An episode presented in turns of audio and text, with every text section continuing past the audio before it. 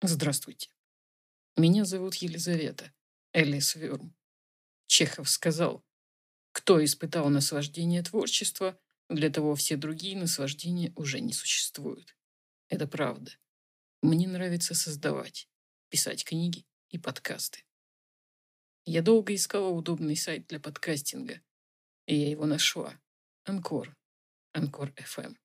Добро пожаловать на Анкор FM. Добро пожаловать в мой мир вместе с Анкор FM. Спасибо за то, что вы меня слушаете. Здравствуйте. Меня зовут Елизавета. Вы слушаете мой новый подкаст. Этот подкаст я хочу начать с таких слов. На что похожи влюбленные, идущие на смерть? Они как снег, что тает каждый миг. Жизнь — это сон, а смерть — лишь сон во сне. Ницца зимой. Роман в холодных тонах. Мы видим женщину, красивую женщину. Она идет по берегу моря, морозного седого моря, кутаясь в шубу — Хороша. Эффектно. Это Пеги. Пеги Листер. Роковая женщина со сломанной психикой. Когда-то она была замужем за наркоманом, сделавшим ее сумасшедшей. Ее видим не только мы, зритель. Ее видит и Франсуа Ролен, писак и сценарист-клоун. Образ Пеги Листер напомнил мне образ Анны Бартон из фильма Луи Маля «Ущерб». Ущербная женщина, маняще привлекательная, ненормальная. История Стивена Флеминга и Анны Бартон чем-то напоминает историю Пегги Листер и Марка Рильсена.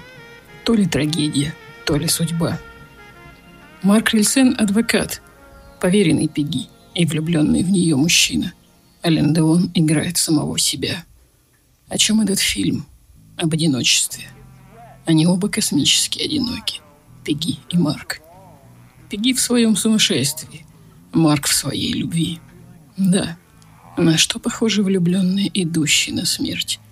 Они как снег, что тает каждый миг.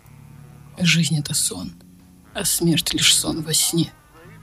Беги не спасти от прошлого, Марку не спастись от настоящего. Есть жена, есть брат, имя есть, деньги. Но все пустое. Он любит женщину, которая никогда не сможет дать ему то, что он хочет. Марк убежал в смерть, Убежал, потому что ничего не осталось. Красоты, Бога. Убежал от тоски. От той бесовской. Когда все пусто, не нужно, скучно, безрадостно. Когда женщина, которую ты любишь, скорее ребенок, чем женщина. Искалеченное существо. От этого убежал Марк Лисен.